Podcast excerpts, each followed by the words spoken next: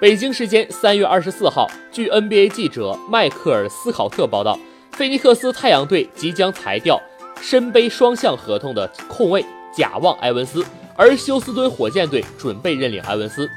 今年二十二岁的埃文斯是二零一七年的第三十九顺位新秀，当时他被费城七六人队选中，但不久之后埃文斯就被交易到快船队。二零一七至一八赛季，埃文斯代表快船打了四十八场比赛，他场均得到四点八分、一点八个篮板和二点一次助攻。